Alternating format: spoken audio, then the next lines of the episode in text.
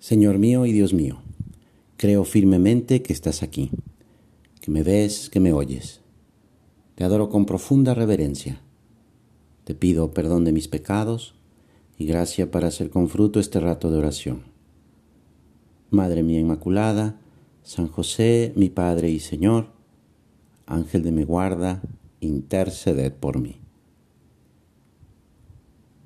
En un libro del Antiguo Testamento, están las siguientes palabras que se le atribuyen a la Santísima Virgen María.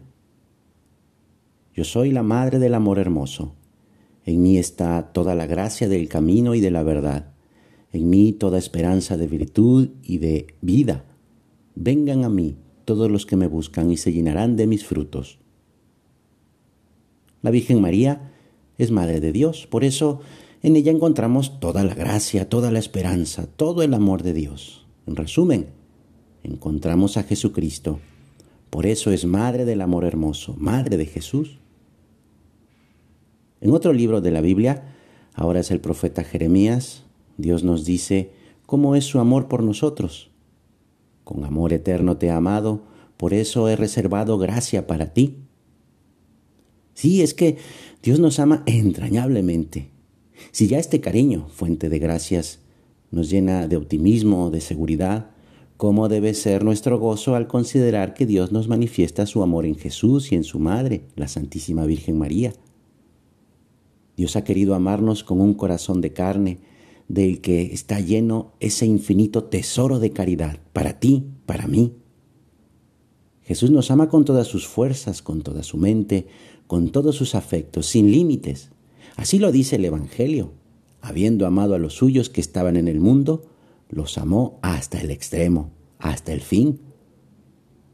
Dios, en su omnipotencia, no necesitaba la ayuda de una mujer para salvarnos. Sin embargo, quería depender del amor de su madre, quería contar con ella para la salvación del mundo.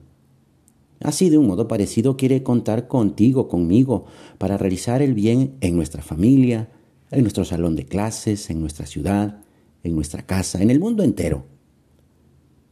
Jesús quiere salir a nuestro encuentro, nos ofrece verdaderamente su amistad, que solo puede existir entre iguales. Por esto nos eleva por la gracia y Él se rebaja a sí mismo por amor. Cuando Dios entra en nuestro corazón, podemos hablar de Él como nuestro yo, como nuestro mejor amigo. Podemos participar de sus intereses, de sus preocupaciones y querer lo que Él quiere. Y es en estos diálogos íntimos donde pasan las cosas de mucho secreto entre Dios y tú. Pero es verdad que nos damos cuenta de que en el corazón pues no tenemos lugar para Jesús que quiere entrar, porque puede ser que nuestro corazón esté, lleno de, de pensamientos que no son Jesús, de imaginaciones, de sensaciones que, que no lo dejan entrar. Siguiendo el consejo que nos da San José María, le podemos eh, decir, tienes que, tienes que decirle a la Virgen ahora mismo, en la soledad acompañada de tu corazón, hablando sin ruido de palabras, Madre mía, este pobre, este pobre corazón mío se revela algunas veces, pero si tú me ayudas, y te ayudará, para que lo guardes limpio y sigas por el camino que Dios te ha llamado. La limpieza del corazón es un requisito para poder ver a Dios en nuestra vida, porque la impureza provoca esa insensibilidad para las cosas de Dios. No lo podemos ver. La santa pureza es condición importantísima para conseguir ese trato íntimo con Dios.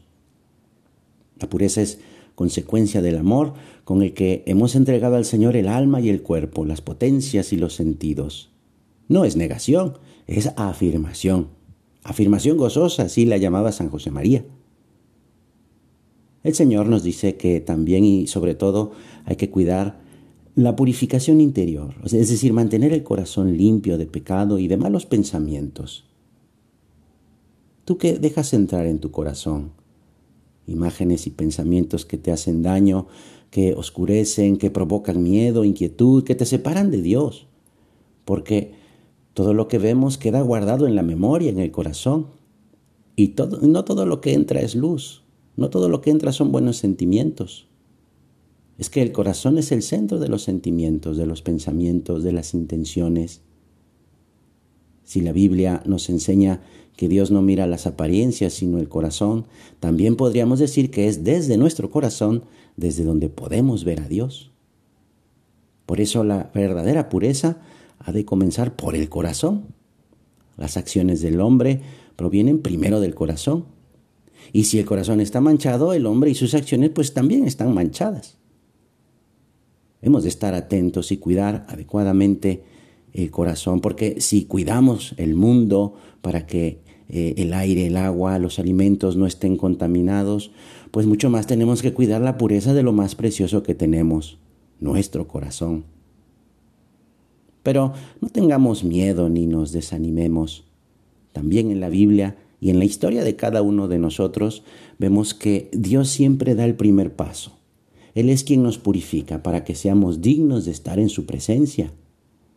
Pues vamos a dejar que no se ensucie el corazón con malos pensamientos, con malos sentimientos, porque como sucede en cualquier lugar, un lugar limpio no es el que más se limpia, sino el que menos se ensucia. Por eso vamos a vivir bien la pureza. Sí es verdad que supone un esfuerzo, un esfuerzo constante. A veces es posible que se necesite un esfuerzo más intenso en, ciertas temporadas. Pero no olvidemos que la virtud de la pureza es posible, es posible vivirla, claro que sí. Dios quiere que la vivamos y no sería justo si nos exigiera algo que es imposible. Es posible poniendo los medios. Pero, ¿cuáles son esos medios? Mira, aquí te voy a mencionar algunos. Un gran medio es la oración.